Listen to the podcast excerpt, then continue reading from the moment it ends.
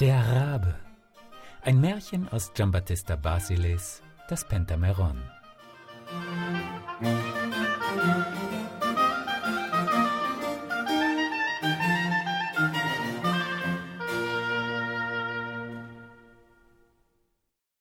Es war einmal ein König von Dunkelbusch namens Meluccio, der die Jagd so leidenschaftlich liebte, dass er die notwendigsten Geschäfte der Regierung und seines Hauses vernachlässigte, um der Fährte eines Hasen und dem Flug einer Drossel nachzugehen. Während er aber diesem Vergnügen auf solche Weise oblag, führte der Zufall ihn eines Tages in einen Wald, der aus seinem Erdreich und seinen Bäumen eine dicht gedrängte Schlachtreihe gebildet hatte, damit sie von den Sonnenrossen nicht durchbrochen würde.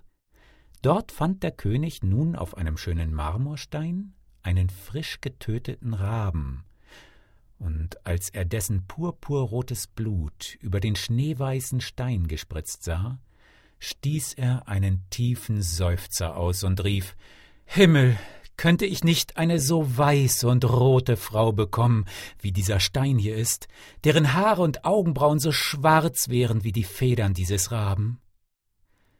In diesen Gedanken versenkte er sich dermaßen, dass er eine Zeit lang dem Steine glich und eine Marmorstatue schien, die sich um die Liebe eines anderen Marmors bewarb. Während er sich nun diesen unseligen Gedanken in den Kopf setzte und ihn ohne Unterlass mit der Speise des Verlangens nährte, wuchs er unversehens vom Zahnstocher zum Balken, vom Holzapfel zum indischen Kürbis, vom Schürhaken zum Hochofen, vom Zwerg zum Riesen empor, so dass er nichts anderes dachte als an jenes Bild, das in seinem Herzen wie ein Stein in ein Mosaik eingefügt war. Wohin er auch die Augen wandte, zeigten sie ihm jene Gestalt, die er in der Brust umhertrug, und alles übrige vergessend, hatte er nichts anderes im Kopf als jenen Marmor. Ja, er schliff sich stets so sehr an diesem Stein, dass er zuletzt selbst so dünn aussah wie eine Messerschneide und der Stein ihm zum Mühlstein wurde, der ihm alle Lebensfreude zermalte, zum Porphyr, auf dem die Farben seiner Tage zerrieben wurden, zum Feuerzeug, der das Schwefelholz seiner Seele in Brand steckte, zum Magnet, der ihn anzog, zu einem Steine endlich, der nimmer ruhen konnte. So dass sein Bruder Cenariello, der ihn so bleich und entstellt umherschleichen sah, endlich zu ihm sprach Was ist denn mit dir vorgegangen, lieber Bruder, dass sich der Schmerz in deinen Augen einquartiert und die Verzweiflung unter der verblaßten Fahne deines Angesichts sich hat anwerben lassen? Was ist dir denn zugestoßen? Sprich, öffne deinem Bruder dein Herz. Der in einer Stube eingeschlossene Kohlendampf betäubt die da drin befindlichen Personen. Das in einen Felsen gebrachte Pulver zersprengt ihn in Trümmer in die Luft. Die Krätze, die nicht zum Ausbruch kommt, verdirbt das Blut. Die im Körper verhaltenen Winde erzeugen Blähungen und Kolik. Darum tue deinen Mund auf und sage mir, was dir ist. Wenigstens kannst du dich versichert halten, dass ich tausend Leben daran setzen würde, um dir zu helfen. Meluccio stieß hierauf ein Gemisch von Worten und Seufzern aus, dankte ihm für sein Anerbieten und sagte, dass er an seiner Liebe nicht zweifle, dass aber seinem Kummer nicht abzuhelfen wäre, da er von einem Steine herkäme, auf den er seine Wünsche ohne Hoffnung auf Frucht gesät hätte, von einem Steine, von dem er nicht einmal einen Pilz von Befriedigung erwarte, von einem Sisyphussteine, den er auf den Berg der Pläne trüge und der, auf dem Gipfel angelangt, husch wieder hinunterrolle. Endlich aber nach vielen Bitten teilte er seinem Bruder alle näheren Umstände seiner unglücklichen Liebe mit, worauf Cenariello ihn so gut er konnte tröstete und zu ihm sagte, er solle nur guten Mutes sein und sich seinen traurigen Gedanken nicht zu sehr ergeben, denn er wäre entschlossen, um seinetwillen die Welt so lange zu durchziehen, bis er eine Frau fände, die das Abbild jenes Steines wäre. Gennariello ließ hierauf sogleich ein großes Schiff ausrüsten, belud es mit Waren und segelte als Kaufmann gekleidet nach Venedig, dem Spiegel Italiens, dem Sammelplatz aller tugendhaften und gescheiten Menschen und Hauptbuch aller Wunder der Kunst, wo selbst er sich einen Geleitbrief zur Fahrt nach der Levante ausfertigen ließ und dann nach Kairo unter Segel ging. Als er dort angelangt und in die Stadt gegangen war, sah er einen Mann, der einen sehr schönen Falken trug, den Gennariello gleich kaufte, um ihn seinem Bruder zu bringen, da dieser ein leidenschaftlicher Jäger war.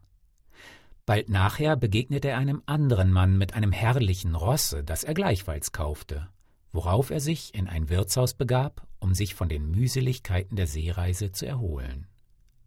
Am folgenden Morgen aber, um die Zeit, wo das Heer der Sterne beim Feuer des Sonnengenerals die Zelte auf der Himmelsebene abbricht und sich zurückzieht, fing Gennariello an, die Stadt zu durchwandern, indem er seine Augen wie ein Luchs überall umherwarf und alle Frauen, die auf seinem Wege antraf, genau betrachtete, um zu sehen, ob er vielleicht auf einem Angesicht von Fleisch eine Ähnlichkeit mit einem Steine wahrnehme. Während er nun so ohne bestimmtes Ziel überall umherging und wie ein Dieb, der Furcht vor den Häschern hat, sich bald da, bald dorthin wandte, begegnete er einem Bettler, der ein ganzes Hospital von Pflastern und eine ganze Trödelbude von Lumpen auf dem Leibe hatte und zu ihm sprach: Was ist dir denn, wackerer Mann? Du bist ja so niedergeschlagen. Was nützt es dir, das zu sagen? versetzte Gennariello. Es wäre nur verlorene Mühe und so gut wie tauben Ohren gepredigt. Nur sachte, Freund, erwiderte der Bettler, wenn Darius nicht einem Stallknechte das, was ihn drückte, erzählt hätte, wäre er nicht Herr von ganz Persien geworden. Es liegt daher nichts dran, wenn du einen Bettler wissen lassest, was du auf dem Herzen hast, denn es ist kein Spänchen so dünn, dass es nicht als Zahnstocher dienen könnte. Als Gennariello den Bettler so verständig und überlegt reden hörte, teilte er ihm mit, was ihn in jenes Land geführt hatte, worauf der Bettler erwiderte Nun sieh, mein Sohn, wie man niemand verachten muss. Denn wenn ich auch nur kehricht bin, bin ich doch gut genug, das Feld deiner Hoffnungen zu düngen. Gib also wohl acht, was ich dir jetzt sage. Ich werde nämlich unter dem Vorwand, ein Almosen zu erbitten, an die Haustür der jungen und schönen Tochter eines Zauberers pochen. Dann tue die Augen gehörig auf, Sieh sie an, beschaue sie, betrachte sie, begucke sie, miss sie von Kopf bis Fuß, denn du wirst in ihr das Abbild derjenigen finden, die dein Bruder wünscht. So sprechend klopfte der Bettler an die Tür eines nicht weit entfernten Hauses, worauf Liviella öffnete und ihm ein Stück Brot zuwarf. Als Gennariello sie erblickte, glaubte er ein Gebäude nach dem ihm von seinem Bruder gegebenen Modell vor sich zu sehen, er gab daher dem Bettler ein reiches Almosen und entließ ihn. Er selbst aber kehrte in das Wirtshaus zurück, verkleidete sich dort als Tabulettkrämer, indem er zwei Kasten die herrlichsten Sachen der Welt mit sich führte, und ging hierauf seine Waren ausrufend so lange vor dem Hause Liviellas auf und ab, bis sie ihn hineinrief, und all die schönen Krausen, Schleier, Bänder, Flore, Kanten, Spitzen, Halstücher, Kragen, Nadeln, Schminktöpfchen und den herrlichen Kopfputz, den er mit sich führte, in Augenschein nahm. Nachdem sie alle seine Sachen immer wieder von neuem betrachtet hatte, sagte sie zu ihm, dass er ihr noch irgendetwas Schöneres zeigen sollte, weshalb Gennariello erwiderte In diesen beiden Kasten, edle Jungfrau, habe ich nur wohlfeile und gewöhnliche Dinge. Wenn ihr aber die Gewogenheit besitzen wollet, auf mein Schiff zu kommen, so würde ich euch die seltensten Dinge der Welt vorzeigen können, denn dort habe ich Kostbarkeiten, die eines gekrönten Hauptes würdig sind. Liviella, die, um der Weibernatur keinen Abbruch zu tun, das gehörige Maß Neugier besaß, versetzte darauf Fürwahr, wenn mein Vater nicht eben aus dem Hause wäre, so wollte ich wohl einmal einen Spaziergang nach eurem Schiff machen. Desto eher könntet ihr jetzt hinkommen, entgegnete Gennariello, denn er würde euch vielleicht diese Freude nicht bewilligen. Und ich verspreche euch Herrlichkeiten zu zeigen, dass ihr darüber außer euch geraten werdet. Halsbänder und Ohrgehänge, Kästchen, Putztische und Papparbeiten, mit einem Wort Dinge, dass ihr vor Staunen die Hände zusammenschlagen sollt. Als nun Liviella diese schönen Sachen alle aufzählen hörte, rief sie eine Nachbarin, damit sie sie begleite, und begab sich nach dem Schiffe.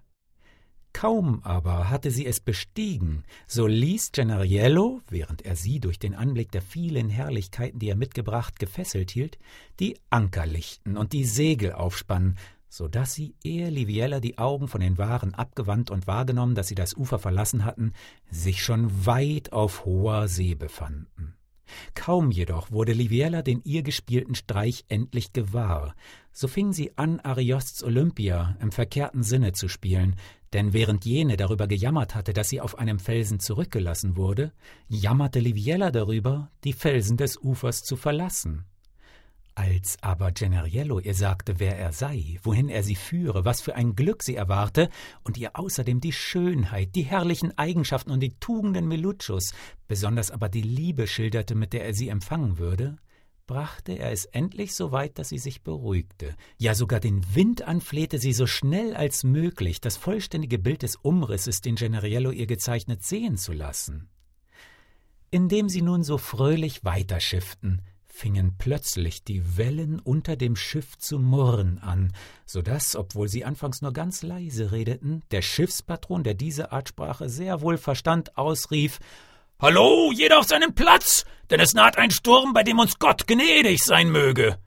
Kaum waren diese Worte gesprochen, so wurden sie auch schon durch das Pfeifen des Windes bestätigt, und im selben Augenblick war der Himmel mit Wolken bedeckt und das Meer fing an, hohl zu gehen. Da nun die Wogen, voller Neugier zu wissen, was sie nichts anging, ungeladen auf das Verdeck kamen, so schöpfte sie der mit einer Wanne in einen Zuber, jener jagte sie mittels einer Pumpe hinaus, und während von den Matrosen, weil es sich um eigene Sache handelte, der eine auf das Steuer, der andere auf das Segel, der dritte auf das Tauwerk achtete, stieg Gennariello zum Mastkorb empor, um mit einem Fernrohr umherzuspähen, ob er vielleicht Land entdeckte, wo sie Zuflucht finden könnten. Als er nun dabei war, eine Entfernung von fünfzig Meilen mit zwei Spannen Seerohr zu durchmessen, sah er plötzlich ein Taubenpaar herbeifliegen, das sich auf eine Segelstange niedersetzte, worauf das Männchen sagte Bruk, Bruk, und das Weibchen ihn fragte Was hast du denn, lieber Mann, dass du so klagst? Der arme Prinz, versetzte der Täuberich, hat einen Falken gekauft, der kaum in die Hände seines Bruders gelangt, ihm die Augen auskratzen wird. Doch brächt er ihn nicht, weil's ihn tat reuen, oder sollte er ihm Warnung leihen, so würde er zum Marmelstein. Hierauf rief jener wiederum Brug, Brug. Und wiederum fragte das Weibchen Klagst du noch immer? Ist noch etwas los? Jawohl, versetzte der Täuberich, denn er hat auch ein Pferd gekauft, und das erste Mal, wenn sein Bruder darauf wird Reiter sein, bricht alsbald er Hals und Bein. Doch brächt er's nicht, weil's ihn tat reuen, oder sollte er ihm Warnung leihen, so würde er zum Marmelstein. Kaum hatte der Täuberich dies gesprochen, so rief er wieder Brug, Brug. Himmel, so viele Brug, Brug, sprach die Taube, was ist denn nun noch los? Und jener fuhr fort Der Prinz bringt seinem Bruder auch eine schöne Frau, aber die erste Nacht, wo sie beieinander schlafen, werden sie beide von einem greulichen Drachen verschlungen werden. Doch brächt er sie nicht, weil's ihn tat reuen, oder sollt er ihm Warnung leihen, so würde er zum Marmelstein. Noch hatte er diese Worte nicht beendet, so ließ der Sturm nach, und die Unruhe des Meeres wie das Toben des Windes legte sich. Aber nun erhob sich in der Brust Generiellos ein weit größerer Sturm durch das, was er gehört hatte, und wohl zwanzigmal wollte er alle jene Dinge in die See werfen, um seinem Bruder nicht die Ursache seines Verderbens zu bringen. Andererseits aber dachte er an sich selbst und dass die ganze Sache ihn selbst so nahe anging, indem er, wenn er seinem Bruder die Geschenke nicht brächte oder ihn warnte, in einen Marmorstein verwandelt zu werden fürchtete weshalb er auch beschloss, lieber an den Eigennamen als an den Rufnamen zu denken, da das Hemd ihm näher war als der Rock. Als er nun im Hafen von Dunkelbusch ankam, fand er den Bruder schon am Ufer, der das Schiff hatte zurückkehren sehen und ihn daher voll Hoffnung erwartete. Sobald er daher sah, dass Generiello ihm die brachte, die er in seinem Herzen trug, und nach Vergleichung beider Gesichter wahrnahm, dass auch nicht der mindeste Unterschied zwischen ihnen bestand, empfand er so große Glückseligkeit, dass die zu schwere Bürde der Wonne ihn fast unter ihrer Last erdrückt hätte. Seinen Bruder mit großer Freude umarmend sprach er deshalb Was ist das für ein Falke, den du da auf der Faust trägst? Gennariello versetzte Ich habe ihn für dich zum Geschenk gekauft. Da sehe ich wohl, entgegnete Meluccio, dass du mich liebst, da du dir alle Mühe gibst, all meine Wünsche zu erfüllen. Und wenn du mir einen kostbaren Schatz gebracht hättest, so würde er mir für wahr nicht so viel Freude gemacht haben wie dieser Falke. Während er ihn aber eben in die Hand nehmen wollte, ergriff Generiello rasch ein großes Messer, das er an der Seite hängen hatte, und hieb dem Vogel den Kopf ab. Als der König dies sah, wurde er von größtem Staunen ergriffen und glaubte, sein Bruder sei närrisch geworden, dass er eine solch wahnsinnige Handlung begangen hatte. Um aber die Freude des Wiedersehens nicht zu trüben, schwieg er still. Als er hierauf das Pferd erblickte und auf seine Frage, wem es gehöre, vernahm, dass es sein wäre, wandelte ihn das Verlangen an, es einmal zu reiten. Während er sich jedoch die Steigbügel halten ließ, durchschnitt Genariello schnell mit dem Messer die Beine des Rosses. Dies fuhr dem König gewaltig in die Nase, da er glaubte, dass Genariello ihm dies aus Bosheit getan, und der Kamm begann ihm zu schwellen. Doch schien es ihm nicht an der Zeit, seinem Unmut Luft zu machen, um seiner Braut nicht gleich das erste Zusammentreffen zu verbittern. Von dieser aber verwandte er seine Augen nicht eine Minute lang und drückte ihr fortwährend die Hände. Im königlichen Palaste angelangt, lud er hierauf alle vornehmen Herren und Damen der Stadt zu einem schönen Feste ein, bei dem man im Saal eine ganz natürliche Reitschule voller Pferde, die Kurbetten und Kreuzwolten machten, nebst einer Anzahl Füllen in Gestalt von Frauen erblickte. Nach Beendigung des Balles aber, und nachdem man einem reichen Mahle den Gar ausgemacht, begab man sich zur Ruhe. Gennariello aber, der an nichts anderes dachte, als seinem Bruder das Leben zu retten, verbarg sich hinter dem Bett des Brautpaars, und indem er so bereit stand, die Ankunft des Drachens abzuwarten, erschien plötzlich um Mitternacht ein greuliches Untier in dem Gemach, das Flammen aus den Augen und schwarzen Dampf aus dem Rachen spie, und durch den Schrecken, den es durch seinen Anblick einflößte, ein guter Makler für Apotheker gewesen wäre und allen ihren Niederschlagpulvern raschen Absatz verschafft hätte.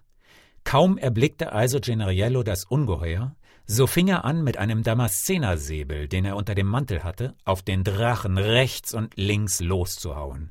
Und unter anderem holte er einmal so gewaltig aus, dass er einen Pfosten des Bettes, in dem der König schlief, mitten durchhieb, so dass dieser bei dem Geräusch erwachte und der Drachen verschwand. Als nun Meluccio seinem Bruder mit einem Schwert in der Hand dastehen und den Bettpfosten durchgehauen sah, erhob er ein lautes Geschrei und rief Heda, holla Leute, Hilfe, Hilfe. Dieser Verräter von einem Bruder will mich ermorden. Bei diesem Lärm eilten einige Kammerdiener, die im Vorzimmer schliefen, herbei, so dass der König Genariello alsbald ergreifen und ins Gefängnis bringen ließ. Kaum aber öffnete die Sonne am darauffolgenden Morgen ihr Kontor, um den Gläubigern des Tages ihre Lichtforderungen auszuzahlen, so berief Meluccio seine Räte, und nachdem er ihnen den Vorfall mitgeteilt, zudem noch die bei der Tötung des Falkens und des Rosses an den Tag gelegte böse Absicht, den König zu kränken, hinzutrat, waren alle der Meinung, dass Generiello den Tod verdiene. Und selbst die Bitten Liviellas vermochten es nicht, das Herz des Königs zu erweichen, der vielmehr sagte, Fürwahr, du liebst mich nicht, Frau, da dir das Leben des Schwagers mehr gilt als das deines Mannes. Denn mit deinen eigenen Augen hast du gesehen, wie der Meuchelmörder mich mit einer Klinge, die ein Haar in der Luft durchspalten hätte, durchbohren wollte. Und wenn die Säule des Bettes für mich nicht zur Säule des Lebens geworden wäre und mich geschützt hätte, wärst du jetzt deines Gemahls beraubt. So sprechend befahl er, der Gerechtigkeit freien Lauf zu lassen. Als Gennariello nun sein Urteil vernahm und dadurch, dass er recht gehandelt, sich in solches Unglück gestürzt sah, wusste er sich weder zu retten noch sich zu helfen. Denn wenn er nicht sprach, so war es schlimm für ihn. Im umgekehrten Fall aber noch schlimmer. Wie er sich auch drehen mochte, war er übel dran und musste fürchten, aus dem Regen in die Traufe zu kommen. Denn wenn er schwieg, verlor er den Kopf unter dem Eisen, und wenn er sprach, beschloss er sein Leben in einem Stein. Endlich, nach vielfachem Wechseln seines Entschlusses, blieb er dabei stehen, seinem Bruder alles zu entdecken. Da er nämlich durchaus sterben musste, so hielt er es für besser, seinen Bruder von der Wahrheit zu unterrichten und seine Tage zu beenden, nachdem er sich in seinen Augen als unschuldig bewiesen, als die Wahrheit für sich zu behalten und wie ein Verräter aus der Welt geschafft zu werden. Er ließ daher den König wissen, dass er mit ihm von etwas höchst Wichtigem zu sprechen habe und vor ihn geführt, machte er erst eine lange Einleitung von der Liebe, die er stets für seinen Bruder gehabt. Dann ging er auf die Täuschung über, die er gegen Liviella ausgeführt, um seine Wünsche zu befriedigen, ferner auf das, was er von den Tauben über den Falken vernommen. und dass er, um nicht in einen Marmorstein verwandelt zu werden, ihn ihm zwar brachte, aber ohne ihm das Geheimnis zu offenbaren, den Vogel tötete. Bei welchen Worten Gennariello bereits fühlte, wie seine Beine erstarrten und zu Marmor wurden.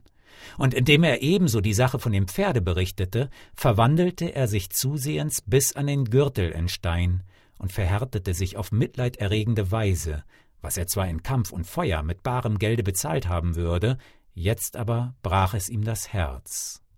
Als er zuletzt zur Erzählung vom Drachen kam, blieb er, ganz in Stein verwandelt, mitten in dem Saale wie eine Bildsäule stehen, so dass der König bei diesem Anblick seine Torheit und das unüberlegte Urteil, das er über einen so guten und liebevollen Bruder gefällt hatte, verwünschte und länger als ein Jahr um ihn trauerte, indem er stets, wenn er an ihn dachte, einen Tränenstrom vergoß. Inzwischen hatte Liviella ein wunderschönes Zwillingspaar von Söhnen geboren, und als sie einige Monate nachher eines Tages aufs Feld hinaus spazieren gegangen war, der König aber mit den zwei Kleinen mitten im Saale stand und die Bildsäule, das Denkmal seiner Torheit, durch die er sich des besten aller Menschen beraubt, mit tränenvollen Augen betrachtete, trat plötzlich ein stattlicher Greis ein, dessen Haar auf die Schultern herabwallte und dessen Bart die Brust bedeckte. Er verneigte sich gegen den König und sprach zu ihm Was gäbest du darum, o König, wenn dein Bruder seine frühere Gestalt wieder bekäme? Worauf der König versetzte Ich gäbe mein Königreich darum. Hier handelt es sich nicht um Dinge, erwiderte der Greis, die durch Güter belohnt werden können, sondern da es hier auf ein Leben ankommt, so muss es durch ein anderes Leben bezahlt werden. Teils aus Liebe zu Gennariello, teils weil er sich dessen Unglück vorwerfen hörte, entgegnete der König Glaube mir, ehrwürdiger Greis, dass ich mein Leben für das meines Bruders hingäbe. Wenn nur er den Stein verließe, wäre ich es gern zufrieden, selbst statt seiner in den Marmor eingeschlossen zu werden. Als der Greis dies vernahm, entgegnete er, ohne dass du dein Leben daran setzest, da es ja so viel Mühe kostet, einen Menschen großzuziehen, würde das Blut deiner beiden Kinder genügen und auf die Bildsäule gestrichen ihr gleich wieder Leben verleihen. Bei diesen Worten versetzte der König Kinder werden geschaffen, solange nur die irdene Form dazu vorhanden ist. Darum können auch mir andere zuteil werden. Einen Bruder aber darf ich nie wieder zu bekommen hoffen. Nachdem er so gesprochen, opferte er vor einem Bild von Stein zwei unschuldige Böcklein. Mit ihrem Blut bestochen wurde die Statue gleich wieder lebendig, worauf die beiden Brüder sich mit unbeschreiblicher Freude umarmten. Als aber die beiden armen Kinder gerade in den Sarg gelegt waren und mit aller gebührenden Ehre begraben werden sollten, kehrte die Königin nach Hause zurück. Da Herr Meluccio seinen Bruder sich verbergen hieß und zu seiner Gemahlin sagte Was gäbest du darum, liebe Frau, wenn mein Bruder wieder lebendig würde? Ich gäbe das ganze Königreich darum, versetzte Liviella. Worauf der König weiter fragte Würdest du aber wohl das Blut deiner Kinder darum geben? Das freilich nicht, entgegnete jene, denn ich könnte nicht so grausam sein, mir mit meinen eigenen Händen die Sterne meiner Augen auszureißen. Weh mir, rief nun der König aus, um meinen Bruder wieder ins Leben zu rufen, habe ich meine Kinder abgeschlachtet. Das war der Preis für Gennariellos Leben. So sprechend zeigte er ihr die toten Kinder in dem Sarge, bei welchem entsetzlichen Anblick die Königin sich wie wahnsinnig gebärdete und ausrief Oh, meine Kinder. Ihr Stützen meines Lebens, ihr Sterne meines Daseins, ihr Quellen meines Blutes. Wer hat die Fenster meiner Sonne so rot angestrichen? Wer ohne Erlaubnis des Arztes die Pulsadern meines Lebens geöffnet? Weh mir, meine Kinder, meine Kinder! Jede Hoffnung für mich ist mit euch vernichtet, jedes Licht verfinstert, jede Freude vergiftet, jede Stütze geraubt. Ihr seid vom Schwert durchstochen, ich vom Schmerz durchbohrt. Ihr seid in eurem Blut ertrunken, ich ersticke in meinen Tränen. Weh mir, dass ihr, um eurem Oheim das Leben wiederzugeben, eure Mutter getötet habet. Denn ich kann ohne euch, die ihr die schönen Gegengewichte am Webstuhl meines nun verödeten Lebens wäret, das Gewebe meiner Tage nicht vollenden. Die Orgel meiner Stimme muss jetzt verstummen, da ihr die Blasebalge entzogen sind. Oh, meine Kinder, meine Kinder, warum antwortet ihr denn nicht eurer Mutter, die euch das Blut in euren Adern gab und es jetzt aus ihren Augen weint? Wohlan, da mein trauriges Geschick mir jetzt die Quellen meiner Glückseligkeit vertrocknet zeigt, will ich auch nicht länger meines Schmuckes behaupt in der Welt leben. So sprechend lief sie an ein Fenster, um sich hinauszustürzen. Im selben Augenblick aber kam ihr Vater in einer Wolke durch das nämliche Fenster in den Saal und rief ihr zu Halt ein, Liviella. Meine Absicht ist jetzt erreicht. Ich habe mich an Gennariello, der in mein Haus kam, um mir meine Tochter zu entführen, dadurch gerecht, dass ich ihn in einen Stein gesperrt lange Monde als Marmorstatue dastehen ließ.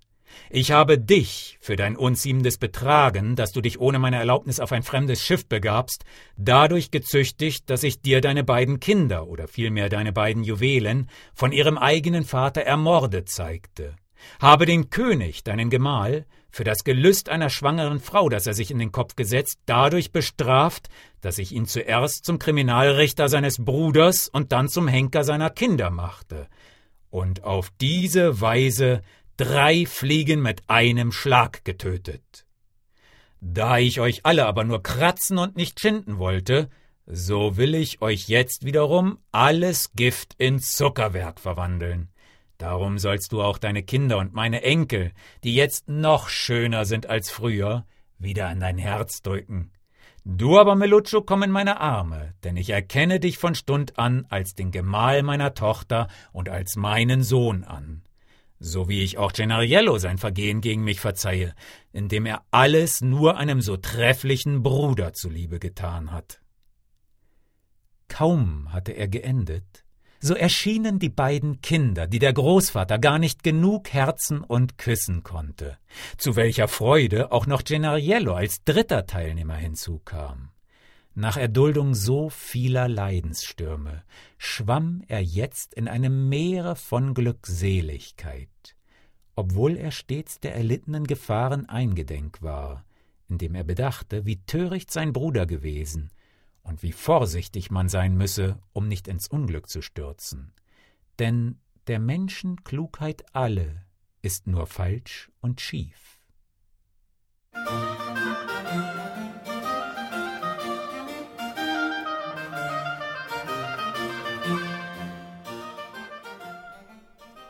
Das Pentameron oder Das Märchen aller Märchen. Eine Märchensammlung von Giambattista Basile. Übersetzt aus dem Neapolitanischen von Felix Liebrecht. Sprecher Eckhard Bade. www.märchenkabinett.de